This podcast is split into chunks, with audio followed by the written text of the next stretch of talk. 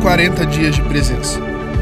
Uma linda série de mensagens que nos levará à presença de Deus, inspiradas pelo seu Santo Espírito por meio das últimas palavras de Cristo em sua jornada da paixão no Calvário até a gloriosa manhã da ressurreição. E hoje vamos experimentar a presença pelo relacionamento. Então, bem-vindo mais uma vez a essa série. Você pode pegar o seu cartão e você vai pegar agora esse terceiro adesivo que nós estamos entregando nesse memorial e você vai colar aqui numa das abas da cruz, nesse ladinho aonde está marcado. E aqui atrás você vai colocar a palavra que mais vai pegar o seu coração hoje.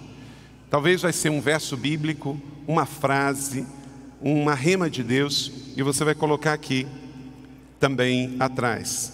Perdão, redenção e hoje sobre relacionamentos.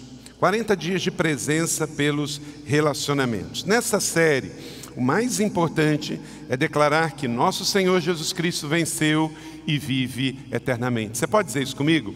O nosso Senhor Jesus venceu e vive eternamente. Todos os deuses da terra mortos estão, sepultados estão, mas o nosso Senhor Jesus, ele vive. Essa é a grande mensagem. Declare comigo 1 Coríntios, capítulo de número 15, versos 55 a 57, todos juntos.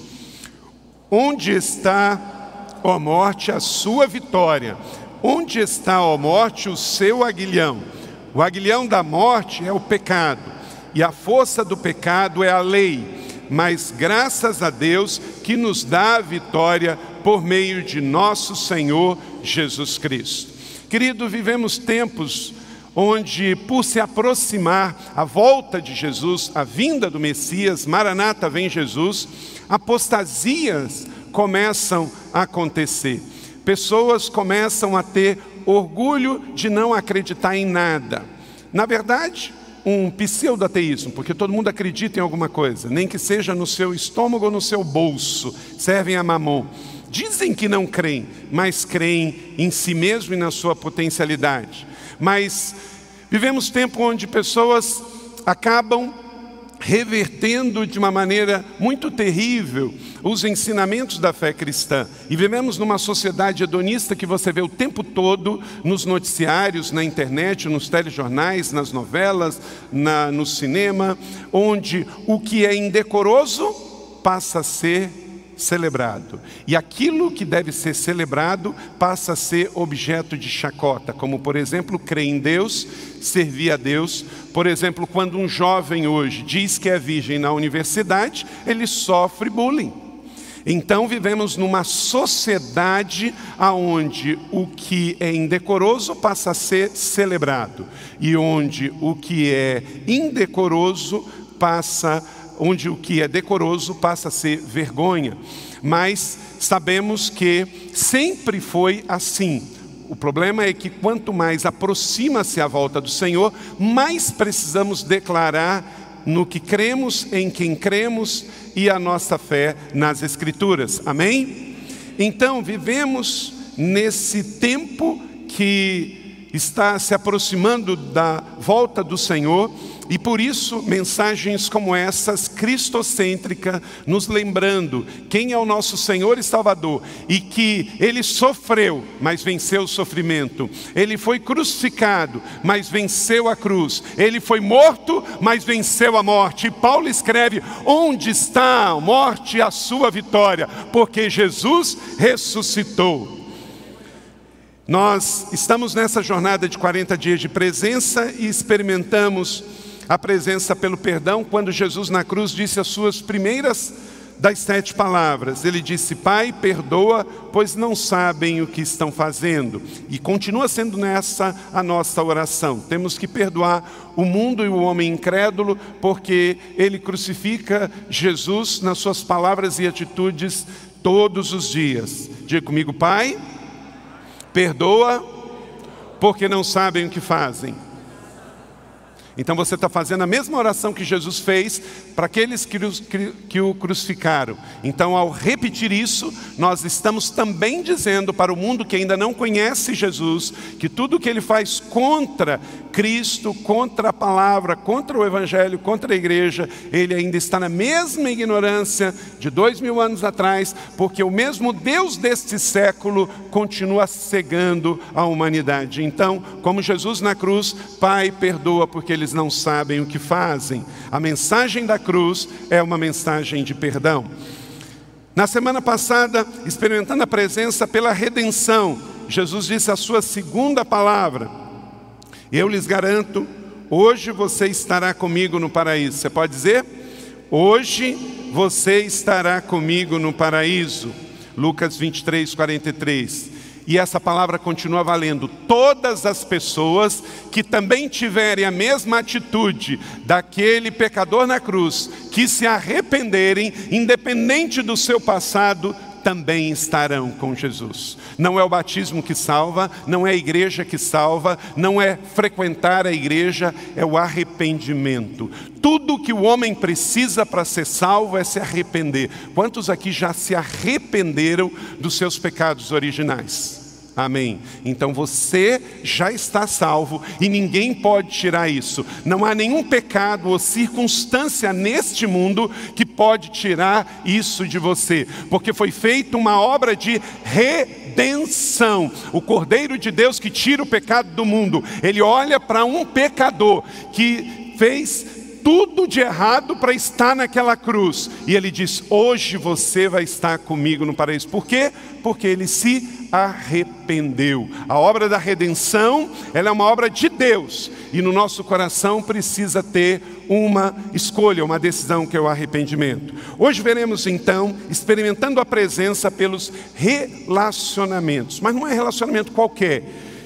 Jesus então em João capítulo 19, 26 a 27a, diz assim: Quando Jesus viu ali a sua mãe e perto dela o discípulo a quem ele amava, disse à sua mãe: Aí está o seu filho.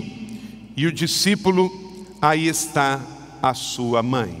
Vamos ler isso juntos, porque essa é a terceira palavra de Jesus na cruz.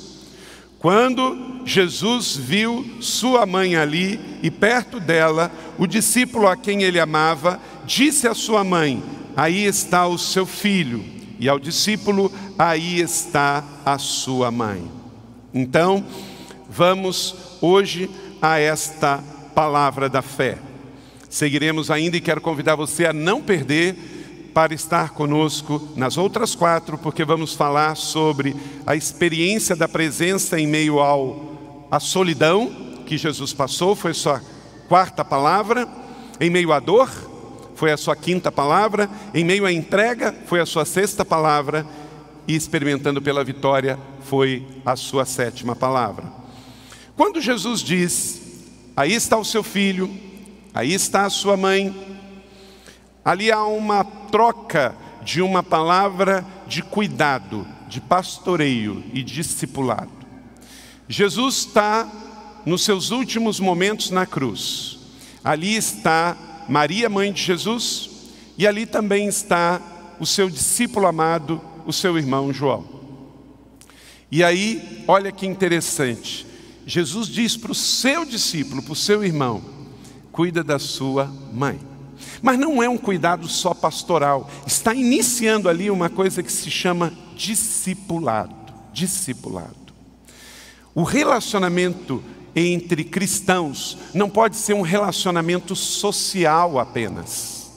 Por quê? Senão ele cai no comum. O relacionamento entre dois irmãos de fé, como era o caso de João e de Maria, de Maria e João, precisa ser um relacionamento centrado na pessoa de Jesus. E foi isso que ele passou aos dois. Quando nós colocamos Jesus no meio dos nossos relacionamentos, as nossas diferenças caem. O que menos importa é o que eu quero, o que eu desejo, o que eu sinto. Por que, que tantos amigos, por que, que tantos crentes se dividem? Porque colocam em primeiro lugar o que? O gosto, a vontade, a preferência. É aquilo que eu quero, é aquilo que eu sinto. Ah, mas você foi injusto comigo. Ah, mas você não me deu isso. Ah, mas você esqueceu de mim. Ah, você não fez aquilo que você disse que ia fazer. Ah, você não me deu. Então começa muito aquele sentimento de possessão, de vontade. E aí é questão de tempo para haver divisão. Isso acontece nas famílias biológicas e na família da fé. O que Jesus está querendo colocar é que relacionamentos devem ser baseados em algo comum. Mulher, aí está o seu filho, aí está a sua mãe. Ele está dizendo: vocês têm um relacionamento. Eu estou saindo de cena, mas vocês têm a mim no espírito, e vocês vão então gerar um relacionamento baseado em cima da palavra, em cima da presença. Aí o homem diminui e Cristo é fortalecido. Você precisa mais de Deus, da família de Deus em sua vida do que você possa imaginar. O diabo não quer que você acredite nisso. Ele quer isolar você. Você estará mais vulnerável se você estiver sozinho. Por isso precisamos estar unidos. Ele sabia que Maria não podia ficar sozinha, ele sabia que João não podia ficar sozinho. Vocês não devem se sentir órfão, Jesus estava dizendo. Maria, você tem João. João, você tem Maria. E vocês me têm pelo Espírito Santo. Tudo o que o diabo quer é que você se sinta só. Tudo que o diabo quer é que você se sinta só, porque aí você se torna uma vítima fácil. Pessoas depressivas querem ficar o quê? Sozinhas. E isso ajuda elas? Não, pelo contrário. Quando você encontrar alguém depressivo, fique perto desta pessoa e traga ao máximo essa pessoa para meios de convivência e comunhão saudáveis. Quando nós nos isolamos, nós nos tornamos presa fácil. Assim é até com os animais na savana, não é? Quando eles estão na manada, eles estão mais fortes. E aí o que acontece é que aquele que quer matar, ele leva a presa para longe da manada para que ele possa então cercar e atacar. Não abandone a sua família biológica e não abandone a sua família espiritual. Ande juntos. Jesus, na cruz, nas suas últimas palavras, ele diz: Maria, aí está João João, aí está Maria. Vocês vão começar um movimento. Não acabou. Eu estou indo para o céu, mas eu enviarei o Espírito Santo e a cruz não vai me deter. É só o começo. Não se isole. Pessoas que tentam suicídio, o que, que elas fazem? Se isolam. Se isolam.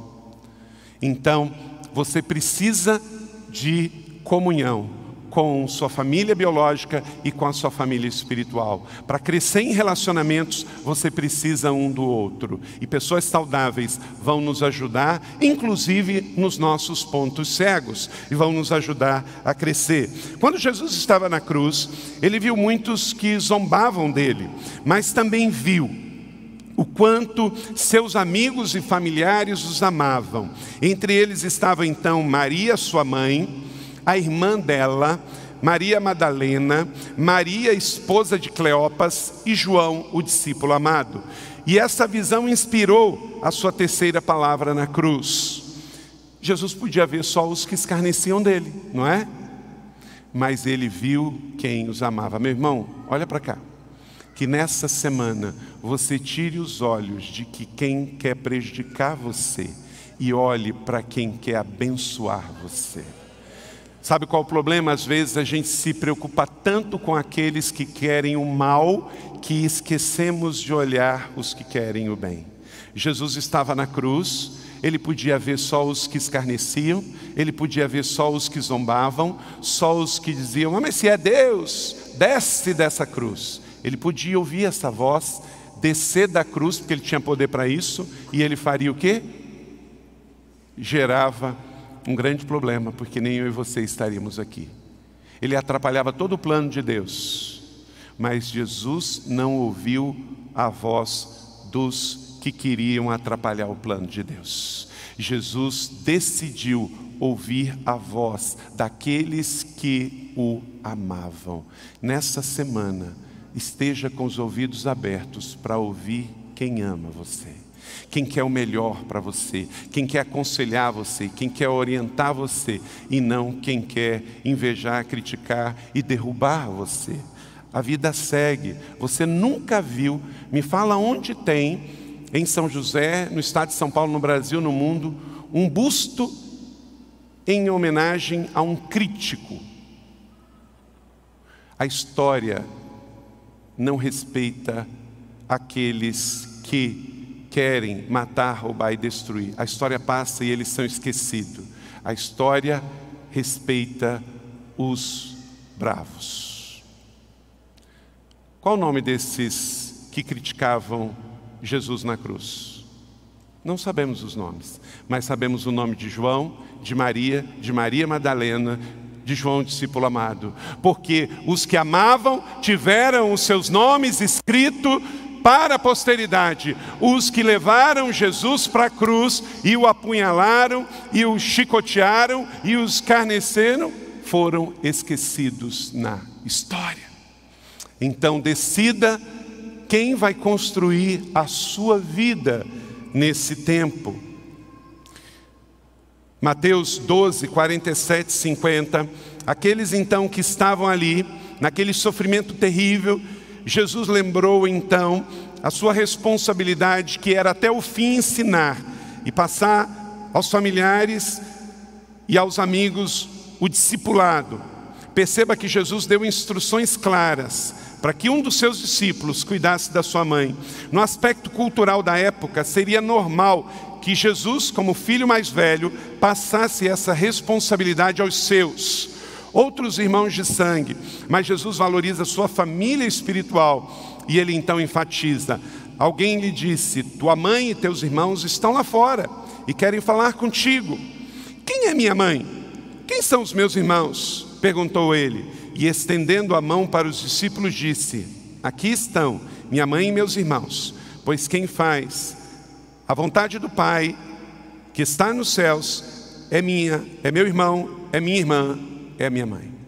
Gente, coisa linda. O que, que Jesus fez comigo e com você com essas palavras? Ele nos incluiu.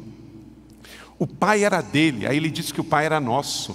Você é irmão de Jesus, você é irmã de Jesus, você é da família de Jesus. Ele nos incluiu, então você não deve ficar isolado, você não deve se sentir sozinho, você não deve se sentir abandonado.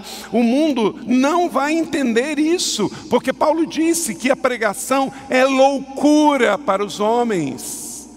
O homem natural não entende a você querer explicar física quântica para quem nunca frequentou um ambiente de escola. Ele não vai entender. Então a mesma coisa é você querer que as pessoas que não conhecem Jesus tenham comportamento de convertido. Isso não vai acontecer. Eles não têm a mente de Cristo, eles não têm o entendimento espiritual ainda estamos na época que tem pessoas que defendem o que é indecoroso e condena o que é decoroso.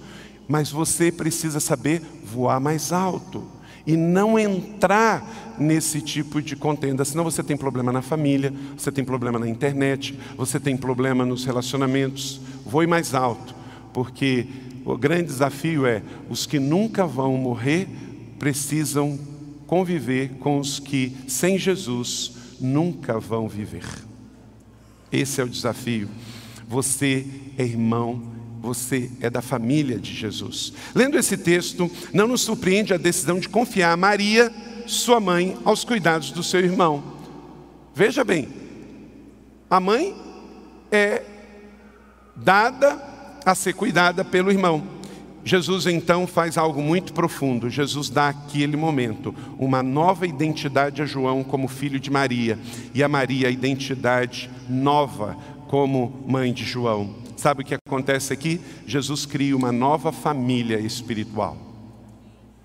Isso aqui é o nascimento de um movimento chamado Família de Deus na Terra, que é a igreja. É o que ele faz o tempo todo com os seus seguidores. Quem se converte deixa de ser uma criatura e passa a ser um filho da família de Deus. Quem se converte deixa de estar nas trevas para vir para a luz, deixa de estar perdido para ser encontrado. Quando você encontra Jesus, você faz parte de uma nova família. Então Jesus não estava dizendo na cruz que estava tudo acabado. Jesus estava dizendo na cruz: está começando, está começando um relacionamento pessoal de amor. Eu não estou morrendo por religião, eu não estou fundando uma religião. Eu estou aqui, Maria, dizendo, eu estou aqui, João, dizendo que vocês têm um ao outro, que vocês têm a mim e que vocês vão cuidar um do outro. E esta família vai crescer, o Espírito Santo vai estar com você e eu estarei com vocês até o fim, porque vocês são minha família. Você nunca está sozinho, o Senhor está contigo. E aqui na terra temos uma família espiritual e vivemos na eternidade para daqui para os próximos dias. Em Cristo você nunca morre. Em Cristo você faz só uma passagem. Então, esta é uma palavra muito linda do Senhor para nós. Portanto, qualquer que fizer a minha a vontade de Deus, esse é meu irmão, essa é minha irmã e essa é minha mãe. Amém? Jesus faz de nós sua família, tendo Deus como Pai e uns aos outros como seus irmãos. Stephen Furtick, nesse livro O Milagre das Sete Milhas, ele disse: Assim como na cruz era formada por duas vigas, Jesus une seus seguidores aqui na terra como Pai do céu a um relacionamento vertical e une cristãos uns aos outros num relacionamento horizontal. Então aqui nos encontramos e aqui encontramos com Ele. E na cruz tem o encontro disso tudo. A boa notícia do Evangelho para nós é que podemos pertencer a duas famílias, a família biológica e a família espiritual. E cada um deles cumpre um plano dentro da agenda de Deus. Nosso relacionamento deve ser sempre pautado com vistas ao crescimento espiritual. E deixa eu te fazer uma pergunta: existe algo mais atacado na atualidade do que essas duas famílias? Gente, não tem. É só você abrir a internet e você vai ver. As duas instituições mais atacadas é essa aqui e essa aqui. É a família biológica e é a família espiritual. Por quê? Porque na cruz do Calvário elas foram reafirmadas. E tudo que o diabo sabe é que se atacar esse núcleo e desfazer a família e desfazer a igreja, dividindo esses dois corpos, faz o ser humano ser vulnerável. Então, cuide da sua família biológica, cuide do seu casamento, cuide dos seus filhos, cuide, não pare de orar, não pare de jejuar, não pare de ungir, não pare de impor as mãos, dê bom testemunho, ame a sua família, porque o diabo quer destruí-la, o mundo hedonista quer destruí-la, cada vez vai ter mais leis para enfraquecer a família. E a igreja continue amando, orando, protegendo, promovendo, seja na célula, no ministério, nas celebrações, porque tudo vai passar, mas o fortalecimento dessas duas instituições dada por Deus é que sustenta a sociedade. Deus não criou uma empresa, Deus não criou nenhuma cidade, Deus não criou nenhum país e divisão geopolítica. Ele criou você e colocou você numa família biológica e criou você e colocou você numa família espiritual. E quando você está unido nessas duas você é mais forte. E aí você entende o que Jesus falou e é fortalecido na sua fé. Então, nesses dias, de 40 dias de presença, você precisa aprofundar o seu relacionamento com Deus e sua família por meio desses relacionamentos. Primeira coisa para você fortalecer: aceite ter filiação paternal com Deus.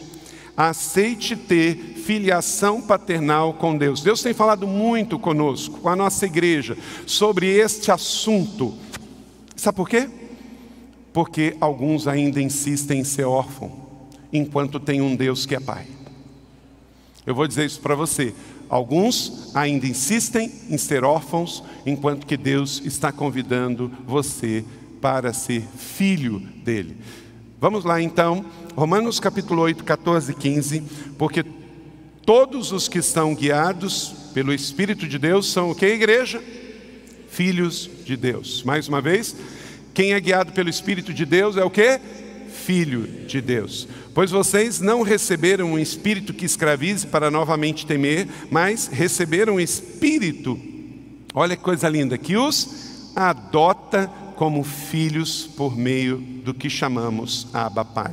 Abra sua Bíblia em Romanos 8,15, grifa isso aí porque isso é muito forte. Todas as vezes que você lê de novo Romanos, isso tem que ficar lembrado no seu coração, que você foi adotado. Isso é muito importante. Por quê, gente? Nós vivemos numa sociedade que acha que todo mundo que nasce, nasce filho de Deus. Não, nós nascemos criaturas de Deus. Mas houve uma obra de perdão e redenção para nos tornar. Entenda que na cruz, na cruz do Calvário, foi o meio pelo qual nós passamos a poder nos tornar. Porque você não nasce sob a paternidade de Deus, você não nasce sob filho. Houve uma obra de perdão. Os meus pecados e os seus pecados foram perdoados na cruz. Aí, a redenção pelo sangue, diga comigo, redenção pelo sangue, me lavou de todos os meus pecados Aí eu pude ser família. É só por isso. Não existe como se tornar família sem entender estas últimas palavras de Cristo na cruz. Não, você não pode estar na presença e ser chamado filho de Deus se você não passar por esse processo de confissão de pecados, de arrependimento de pecado, de decidir crer na obra da redenção. As pessoas querem simplesmente nascer no mundo de pecado, que foi gerado em pecado, e Deus é pai de todo mundo. Não, Deus só é pai de quem escolhe que ele seja pai. Você precisa escolher ser filho. Porque, do contrário, existe uma coisa que é a soberania de Deus e livre-arbítrio. É um aspecto da nossa teologia sistemática. A soberania de Deus, Deus é soberano. E Ele, na sua soberania, deu você o livre-arbítrio quer dizer a capacidade de escolher ser filho de Deus ou ser rebelde e ser filho da era das trevas, de Satanás. É uma escolha que você faz. E o caminho para essa escolha, para pertencer, é aceitar ter filiação. Ele os adota como filhos, filhos adotivos. Você foi convidado a ser filho. E aí vem a palavra aqui em aramaico, Abba Pai que quer dizer papaizinho. Relacionamento de intimidade, de confiança, porque ele está falando de família. Então expressa o amor e a confiança. Jesus morreu na cruz para que você tornasse filho de Deus, para que você tivesse um papaizinho e pudesse na sua oração dizer: Meu Pai, meu Pai. Não é um um Deus distante que vive lá no céu, mas um Pai que dorme com você, que acorda com você, que você dá graça porque Ele vive, porque você dá graça na hora das refeições, porque você não faz nada sem consultar a Ele. Jesus morreu na cruz para que nós pudéssemos nos tornar filhos de Deus, amados e reconciliados. Mediante a fé em Jesus, recebemos a salvação e nos tornamos seus filhos, filhos que foram adotados por meio da graça. Gálatas 3, 26, leia comigo todos juntos esse texto lindíssimo da nossa fé. Todos vocês são filhos de Deus mediante a fé em Jesus Cristo, mediante a fé em Jesus Cristo, o Messias escolhido de Deus. Aí sim você se torna, você não se torna, olha para cá, você não se torna filho de Deus porque você quer, você se torna filho de Deus porque Ele quer. E aí Ele te faz um convite, e você então vem como está, mas se arrepende e Ele te dá a filiação. Quando uma pessoa encontra uma criança que não tem paternidade, é muito comum um homem chegar para a mulher, às vezes é uma pessoa mais velha, alguém da família, eu quero adotá-lo como filho. Aí faz um outro documento e coloca o nome do pai, não é? Por quê? Porque ele não quer aquela criança sem filiação. Então ele vai lá e faz uma nova certidão de nascimento. Era muito comum isso acontecer. Às vezes de mãe solteira, de pessoas que não sabiam quem era o pai, aí ficava lá em branco.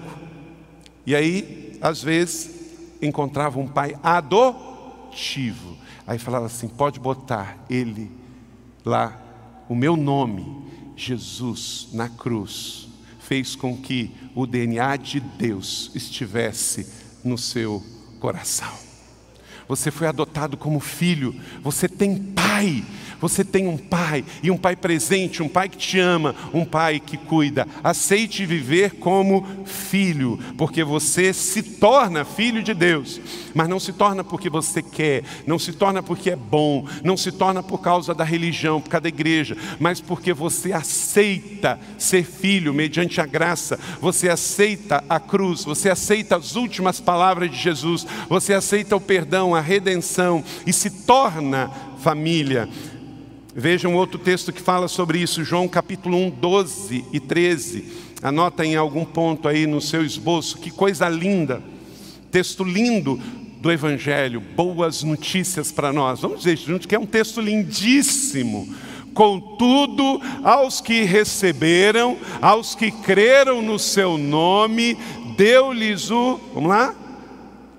Deu-lhes o direito de se tornarem filhos de Deus os quais não nasceram por descendência natural, nem pela vontade da carne, nem pela vontade de algum homem, mas nasceram de Deus. Você pode aplaudir essa palavra e esse presente do Senhor? Porque você se arrependeu, você decidiu ser filho, Deus então é seu Pai a todos quanto receberam creram, é pela fé. Faz o seu dedo assim, ó, é pela fé. É pela fé. Nunca deixe qualquer espírito de confusão entrar na sua vida. Não é boas obras, não é religião, não é boa vontade, não é nascimento, é pela fé. É pela fé. A tantos quanto creram no seu nome, aí lhe deu a certidão de nascimento, o direito de ser parte, de ser Cordeiro de Deus, Cordeiro com Cristo, de fazer parte, Ele deu o seu nome para você, Ele deu o, o DNA para você, você passa a ter as mansões celestiais, o direito de se tornarem filhos de Deus, e isso não é pela sua descendência natural, não importa quem foi o seu pai e a sua mãe, mas pela vontade de Deus, porque não é pela vontade dos homens, é por um projeto, um plano maior. Amém? Você crê nisso, recebe essa palavra da fé? Então, que esta fé te sustente. Você é filho, você não é órfão. A grande questão é a dificuldade de alguns, por terem tido traumas, por terem tido problemas com paternidade biológica, ter um bloqueio com relação a isso, que é um plano muito maior, que é o plano de Deus, e aí não conseguirem enxergar Deus como o grande Pai e você com atitude de coração de filho. Não importa qual foi o seu passado com relação ao seu pai biológico, tenha a mente de Jesus e decida ter a nova identidade baseada na palavra. Estamos vivendo uma época de geração de orfandade biológica, emocional e espiritual tem sido a raiz de muitas pessoas terem problemas relacionais. Para muitos, em função de problemas com pais terrenos, Deus é ausente, Deus é tirano, Deus é limitador, Deus é sarcástico, Deus é distante. Tudo que o seu pai biológico foi, transfere-se automaticamente no psique para Deus. Mas Deus não é nada disso. Deus é Emmanuel, é um pai bem presente, que deu seu único filho na cruz do Calvário por amor a você. Um bom pai faz isso. Você confia em Deus verdadeiramente? Você ama a Deus como pai? A paternidade já foi estabelecida por Deus, mas a filiação é uma escolha de cada filho. Vamos dizer isso juntos? A paternidade já foi estabelecida por Deus Pai, mas a filiação é uma escolha de cada filho. Aleluia!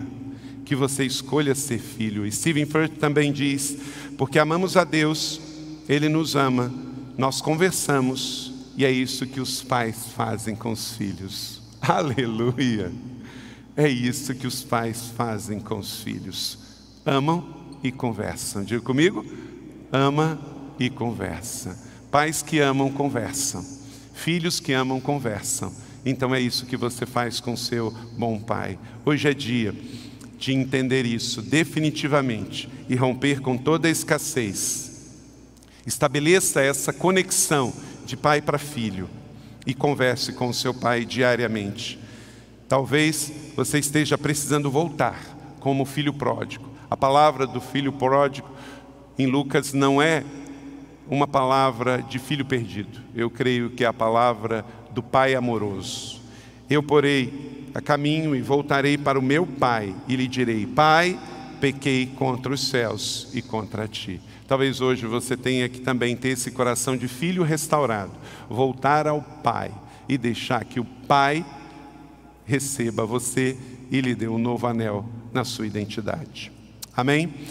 Dois, nesses 40 dias de presença, para aprofundar o seu relacionamento com Deus e entender que você é família com Ele, com os irmãos, decida pertencer a uma família espiritual. Decida pertencer a uma família espiritual. Escreva aí, Gálatas capítulo 4, 19. Meus filhos, novamente, estou sofrendo dores de parto por sua causa, até que Cristo seja formado em vocês. Então, não é fácil Paulo disse que era como dar luz, parto, dor, mas ele sofreu nisto, ele tinha esta convicção no coração, porque Cristo fez isso para nós na cruz. Ele morreu e morte de cruz para que nós pudéssemos ser corpo de Cristo. E Paulo também diz que ele continuou esta jornada e por isso também ele sofreu para que a igreja de Cristo pudesse ser estabelecida. E agora é a nossa vez Pertencer é diferente de frequentar. Por isso somos igreja da cidade, uma família para pertencer. Nós frequentamos restaurantes, lojas, shoppings, mas nós pertencemos a uma família espiritual, a igreja. Não olhe a igreja como um lugar religioso para frequentar. Veja a igreja como uma família para pertencer. E ela é grande, então ela tem pessoas mais maduras, menos maduras, pessoas recém-convertidas e pessoas muito consagradas, pessoas que combinam com o nosso estilo de vida e pessoas que não combinam com o nosso estilo de vida. Mas isso é normal em qualquer família de 10 pessoas. Imagine uma tão grande como a nossa, de 18 mil irmãos e irmãs.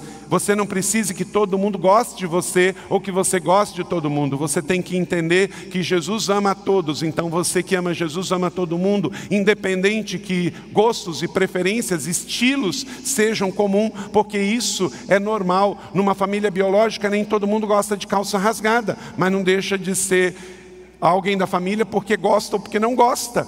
É uma coisa que chama-se moda e modas passam. Ninguém deixa de ser da família porque usa brinco ou não usa brinco, porque usa maquiagem ou não usa maquiagem, porque usa um estilo de roupa ou não, porque pinta ou não o cabelo.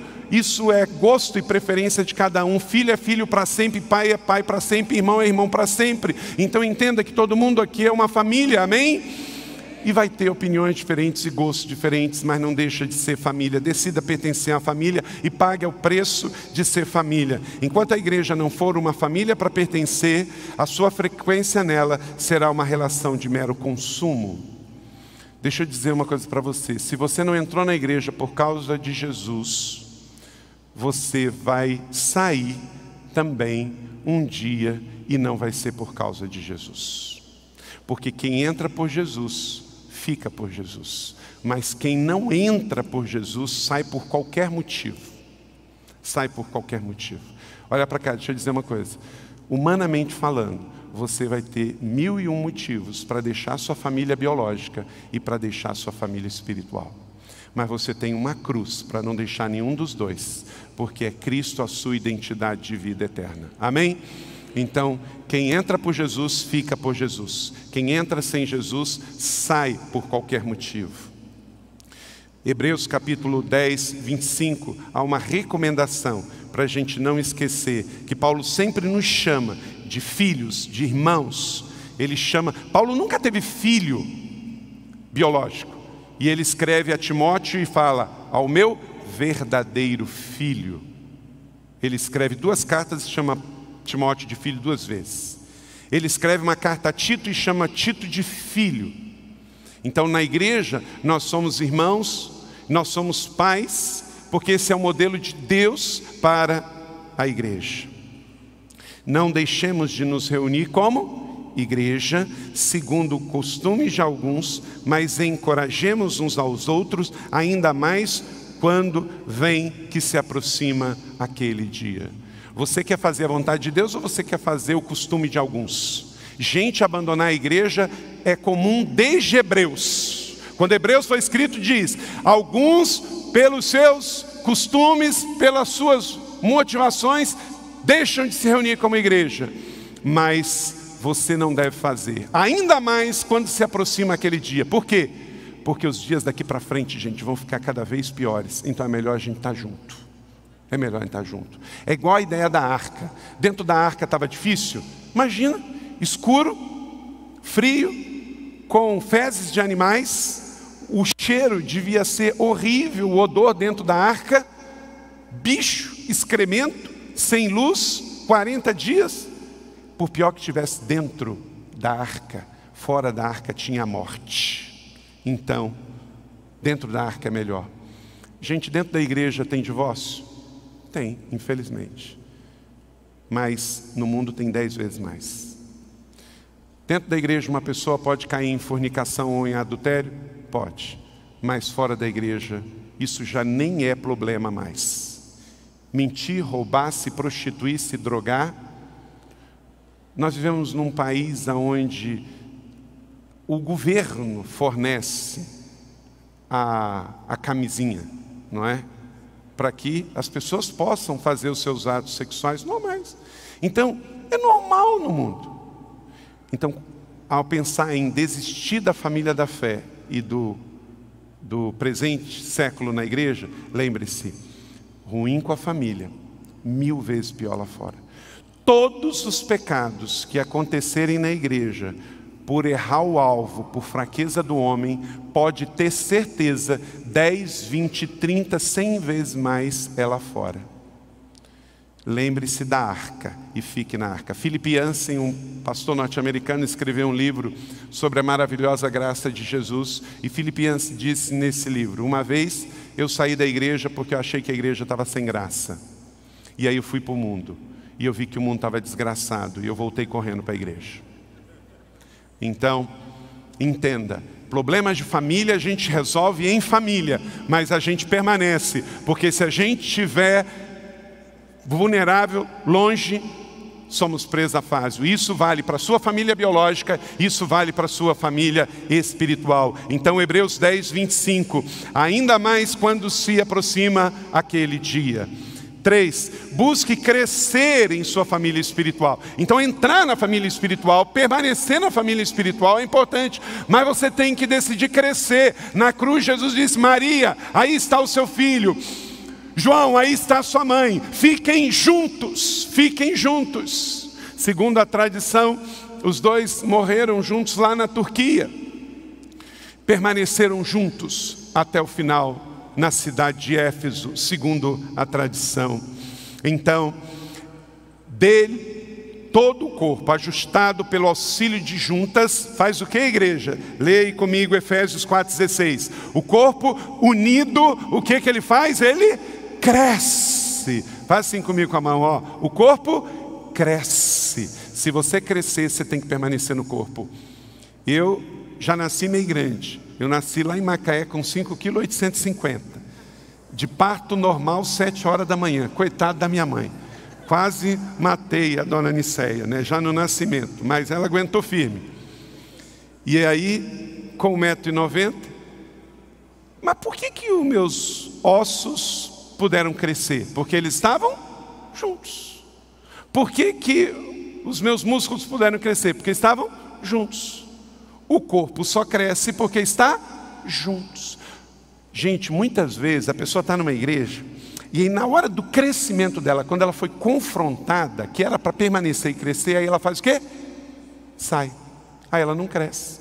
Quantas vezes, gente? Eu tenho 26 anos que eu sou pastor, 22 aqui já passei em três igrejas e há 22 anos sou pastor aqui. Todas as mudanças dessa igreja eu acompanhei, porque cheguei aqui, a igreja tinha 620 membros e hoje são 18 mil. Quantas pessoas lá? Ei, você é meu pastor, mora aqui no lado esquerdo do peito, não paga aluguel e nunca vai ser despejado. Ó, oh, pastorzão, estamos juntos. Isso até o dia em que eu tive que usar também a vara. Porque a Bíblia diz que o pastor tem cajado e vara. Inclusive é o mesmo instrumento, só muda de lado, não é? Ele tem a parte de baixo que é para vara e a parte de cima que é o cajado. Então, tem hora que é para socorrer e tem hora que é para ajustar.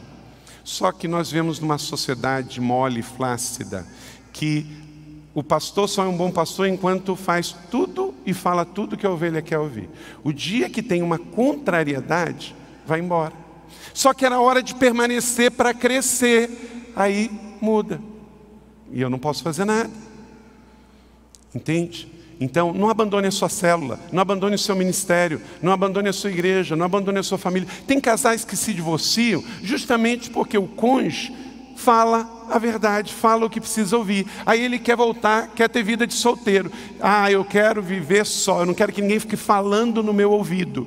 Muitas vezes é a única pessoa que vai poder falar do seu ponto cego, porque te conhece, porque deita e acorda com você. Então está falando não para o seu mal. Claro que tem que falar com amor, no momento certo, na hora certa, mas está falando para te proteger. Não queira estar tá casado e ter vida de solteiro. Não queira estar tá na igreja e que ninguém se importe com você você. Faz parte do processo, não é? Mas você só vai dar atenção a quem realmente fala. Isso acontece. Uma igreja grande como essa no alto da colina, claro que ela é alvo. Então muita gente fala, mas fala de que não sabe. Eu sou uma pessoa pública, conhecido no país inteiro, então as pessoas falam, mas eu vou dar ouvir o que a minha mulher fala, o que os meus filhos falam, o que os meus filhos espirituais falam, o que pessoas me amam falam, porque querem o meu bem e não querem derrubar. Tem muita gente que fala mal de um chefe porque quer o lugar do chefe. Só por isso, entende? Então você precisa saber, de fato, a quem você vai atenção. E não desconte na pessoa errada. Tem gente que chega do trabalho lá, teve um problema com seu chefe, aí descarrega no fio terra errado Coitado, o cachorrinho vem na porta, abanando o rabinho, falando né, do jeitinho dele lá, porque quer encontrar você. Aí você descarrega no cachorro. Né? Não, cuidado, bote o fio terra no lugar certo. Busque crescer. Diga comigo, em 2019 eu vou crescer espiritualmente porque não tem conquista sem crescimento. O ano profético é de crescimento, porque é um ano de conquista. Então, se eu vou conquistar, eu vou crescer. O corpo todo ajustado e unido pelo auxílio de juntas, cresce e edifica-se a si mesmo em amor, na medida em que cada parte, diga comigo, cada parte faz a sua função. Então faz a sua parte, meu irmão. Ore mais, jejue mais, celebre mais, promova mais, reclama menos, cuide menos da sua família biológica e da sua família espiritual. O corpo só cresce, só se expande quando há unidade, quando há fortalecimento mútuo. Quando a igreja se torna uma família para você, deixá-la nunca será uma opção. Quem escolhe se ressentir nas ofensas, escolhe não crescer. Vamos ler isso juntos? Quem escolhe se ressentir nas ofensas, escolhe não crescer. Disse Jesus: Eu sou a videira, vocês são os ramos. Se alguém permanecer em mim e eu nele, esse dá muito fruto, pois sem mim vocês não podem fazer coisa alguma. Então, numa igreja, família, todo mundo é importante e cada um deve fazer a sua parte. Não dá para todo mundo aparecer na foto, não dá para todo mundo fazer a mesma coisa. As diferenças devem ser celebradas e a unidade deve ser celebrada. Decida permanecer, mesmo quando alguém esteja criticando você. Decida permanecer, mesmo com habilidades e dons não esteja em pleno potencial. Decida permanecer quando ferirem você dentro da igreja. Decida permanecer, mesmo quando você não tenha sido compreendido ou bem interpretado. Decida permanecer, mesmo quando a sua fé for abalada. Deixa eu dizer uma coisa. A sua obediência te levará aonde a sua fé não pode te levar. Nós queremos ir muitas vezes porque cremos, mas somos humanos. Às vezes não conseguimos acreditar. Então, quando a fé não conseguir chegar, vá pela obediência. Jesus eu não estou vendo, mas eu vou te obedecer. Eu não estou sentindo, mas eu vou obedecer. Porque o obediente comerá do melhor dessa terra, Isaías 1,19. Que a sua obediência e submissão ao Senhor e à Sua palavra e à Sua igreja te leve a desfrutar do que a sua fé não pôde. Muitas vezes a gente diz: Senhor, então eu te obedeço. Eu não consigo perdoar, mas pelo teu amor eu escolho perdoar. Então você escolhe avançar, não pela fé, mas pela obediência. Eu casei com meu marido, então eu vou obedecer. Eu sou discípulo desta igreja, então eu vou obedecer. O Senhor fala 70 vezes 7, mas eu vou obedecer. Decida, escolha. Quando se trata de família, nunca desistimos. Vamos dizer isso juntos? Quando se trata de família, nunca desistimos. Mais uma vez, quando se trata de família, nunca desistimos. Sabe por quê? Na cruz do Calvário, Jesus não desistiu de Maria e de João. Ele foi até o fim, para que eles pudessem gerar o movimento que chegou até nós, família de Deus manifestada na terra. E Atos capítulo 1, Jesus sobe, ele ascende aos céus. E depois, em Atos 2, o Espírito desce e está conosco até hoje. Seja bem-vindo, Espírito Santo de Deus. Se você saiu da igreja por causa de pessoas, certamente não entrou por causa de Jesus. Então, arrume a sua vida nesse sentido. Quarto, Escolha sustentar a sua família, dando o seu melhor para Deus. Então você escolhe entrar, você escolhe permanecer, você escolhe crescer e você escolhe sustentar. Isto aqui é uma família para pertencer, precisa do seu apoio, das suas orações, do seu cuidado. Mesma coisa com a sua família biológica. Então, Atos 2, 44, 45. Todos os que criam mantinham-se unidos e tinham tudo em comum, vendendo as propriedades e bens, distribuíam conforme a sua necessidade. Sou fiel a Deus e a minha família. Era o padrão de relacionamentos da igreja primitiva, unidos diante das perseguições. Família é um patrimônio imensurável. Família é um lugar seguro para investir, biológico e espiritualmente. Quem ama investe, quem ama confia, quem ama entrega o seu melhor, quem ama não mente esforço. Por isso, essa é uma igreja linda, uma igreja abençoada, próspera. Temos pessoas orando na Casa Betel, temos pessoas servindo nos ministérios, temos pessoas dando de si e do seu, pessoas dando seus dízimos e ofertas, participando, dando de si. Não é penoso fazer um alto de Páscoa que cada um dá de si durante dois, três meses de ensaio para ver mais um conhecendo Jesus ressurreto. Então, porque Deus amou o mundo de tal maneira que deu o seu único filho para que todo aquele que nele crê não pereça, mas tenha a vida eterna. Em Cristo todas as coisas foram criadas e existem por ele. Jesus é o centro da nossa vida, da nossa fé.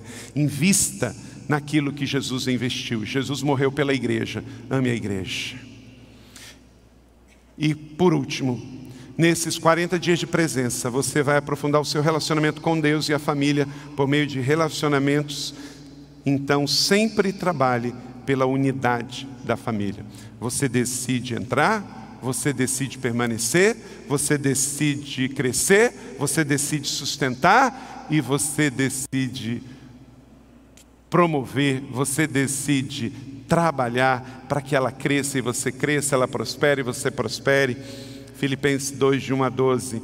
Se portanto estamos em Cristo, se há alguma motivação, exortação, amor, comunhão no Espírito, alguma afeição, compaixão, completem a minha alegria no mesmo modo de pensar. Meu irmão, olha para cá, isso é muito importante, é uma rema muito importante de Deus. Paulo falou de um monte de coisa que ele estava feliz com a igreja, não falou? Fui falando aqui para você nesse texto. Mas tem uma hora que ele fala assim: completem, completa. Eu já estou alegre, mas completa o copo, tendo o mesmo modo de pensar. Gente, o que ele está dizendo? De futilidade? Que a igreja deve pensar igual, gostando do mesmo estilo de música, da cor, do, da, da forma, da estratégia, da técnica? Não, não. Por isso nós temos uma igreja que tem celebrações em horários diferentes, cultos maiores e menores, tem culto em inglês, tem culto em português, tem culto para adolescente, tem culto para jovem, tem culto para adulto, tem culto para todo mundo, tem culto meio de semana, tem culto final de semana, tem celebrações aqui, tem celebrações no centro, tem sete, oito extensões na cidade. Por quê? Porque nós sabemos que as pessoas têm gosto diferente, horário diferente, estilo diferente, mas nós estamos aqui falando de uma doutrina, de algo maior, tem o mesmo modo de pensar, isto é, sobre a família, sobre a igreja, sobre as sete últimas palavras de Cristo, sobre o que é pertencer à família da fé, isso nós não podemos destoar, nós não podemos pensar diferente. E uma igreja tem visão, missão e valores. Ali na entrada, na esquerda, você pode ler o que é a missão, visão, valores, cultura, propósito da igreja. Leia aquilo lá, decore aquilo lá, medite naquilo lá, porque a orquestra desafinada tem vida curta. A igreja não é um organograma de vaca. Nós temos que ter uma flecha bem alinhada, bem apontada para ir em direção ao destino. Então, quando alguém falar assim, mas sabe qual é o seu problema? Você pensa igual o seu pastor. Você não pode pegar isso como uma crítica, você tem que pegar isso como elogio. Falar assim, opa, obrigado. Estou feliz, eu estou orando por isso, porque eu sei em quem nós cremos, eu estou bem certo onde nós estamos indo, a visão da minha igreja é ganhar todas as pessoas para Jesus, então é nisso que nós estamos indo. Nós estamos no ano da conquista, nós estamos conquistando os sete montes, nós sabemos aonde queremos ir, nós sabemos que a nossa vida é breve, temporária e passageira, as motivações são as do reino, então, querido, eu estou alinhadíssimo. Você acabou de me dar um testemunho. Amém? Agora qual é o problema? Às vezes fala assim, mas sabe qual é o seu problema? Você pensa igual o seu pastor. Espera aí. Eu estou aqui há 22 anos. Eu estou botando sem roubada? Eu estou pensando igual a cruz de Cristo ou diferente da cruz de Cristo? Entenda sempre o seguinte: a igreja está alinhada a uma visão, missão e valores, e só chegamos lá na unidade. Então Paulo diz: completem a minha alegria, tenham o mesmo modo de pensar, não é de coisas pequenas. Eu não penso nem igual a mim mesmo, em algumas coisas, eu mesmo. Tem hora que eu gosto de uma coisa, daqui a pouco já não gosto mais. Então já desgostei, pastor. Só não muda de opinião de coisas terrenas quem já morreu, gente. Então tem hora que você gosta, mas tem hora que você enjoa. Quem aqui já enjoou de algum tipo de comida? Não é? Eu voltei a comer aveia quaker recentemente, porque quando eu era pequena, minha mãe fazia eu comer aquele negócio. Eu acho que até os 40 anos de idade eu não queria nem ver aquele negócio. Mas, gente, hoje eu amo. Às vezes eu estou em hotel que só, só como aquilo, com mel, com uva passa, Bernadette. É uma delícia, não é bom? Mas eu tinha trauma. Eu lembro, até hoje, eu acho que eu tinha seis anos. Vou fazer o 30 semanas da aveia quack. Eu lembro a minha mãe botando na colher e eu com a, acho que tinha seis anos lá em Cordouro, e eu com a boca fechada e ela fazendo força, aí ela conseguiu botar e eu bló, botei tudo para fora. Eu tinha isso também com geleia de mocotó em basa. Meu Deus do céu, né? Agora você está descobrindo porque eu cresci, né? Ainda sem falar na gemada ainda. Quem já tomou gemada de ouro? E é bom, né? Bem quente, gostoso no frio. Então, gente, a gente fica às vezes com alguns traumas. Mas entenda, não é por coisas do passado que você vai perder a visão de família, de paternidade. Seja bem resolvido na sua fé com relação ao seu passado. Não tenha vergonha de quem você é em Cristo. Dirija-se ao destino, porque em Cristo você vai viver os seus melhores anos. O mundo jaz do maligno e ele não consegue dizer para você o que é ser feliz, porque ele, para ser feliz, ele tem que beber todas, cheirar todas e viver uma vida desregulada. Você não precisa, você está em cara limpa com Cristo. E eu termino aqui, queridos, a banda pode subir. Somente podemos ter amigos quando nos tornamos irmãos, porque Jesus na cruz pagou um alto preço por isso. Somos diferentes mas temos o mesmo modo de pensar. Leia comigo o texto de João 17, 21, e assim sairemos convicto de que sempre vamos trabalhar pela unidade da família. Não existe unidade sem trabalho, sem esforço, sem dedicação.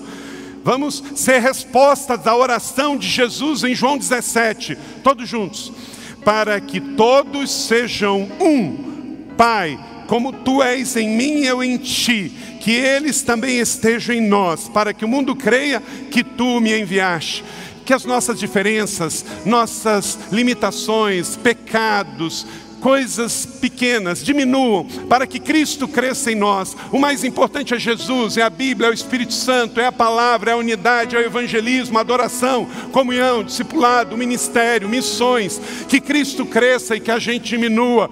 Quando Cristo na cruz diz: "Aí Maria, está João. João aí está Maria". Para quê? Para que o mundo creia que eu morri por isso, pela unidade, pelo corpo, pelo relacionamento. Então, que as nossas vontades diminuam e que Cristo cresça em nós. Somente podemos ser amigos se nos tornarmos irmãos primeiro da família da fé e entender que foi pago um alto preço. Romanos 6,6, sabendo isto, que o nosso homem velho foi com ele o que? Crucificado, para que o corpo do pecado seja desfeito, para que não sirvam mais ao pecado. Que em nome de Jesus, ninguém aqui saia daqui para servir ao pecado, mas você saia daqui para servir a Cristo e ao seu corpo, que é a sua igreja. Aí está o seu filho, aí está a sua mãe. Deus só criou essas duas famílias, vamos viver por ela. Ele é o caminho, a verdade e a vida, e ninguém vai ao Pai a não ser por Ele. Recebe essa palavra da fé, que ela seja sobre a sua vida, na boa medida, sacudida, calcada e transbordante. Semana que vem vamos à quarta mensagem: 40 dias de presença por meio da solidão.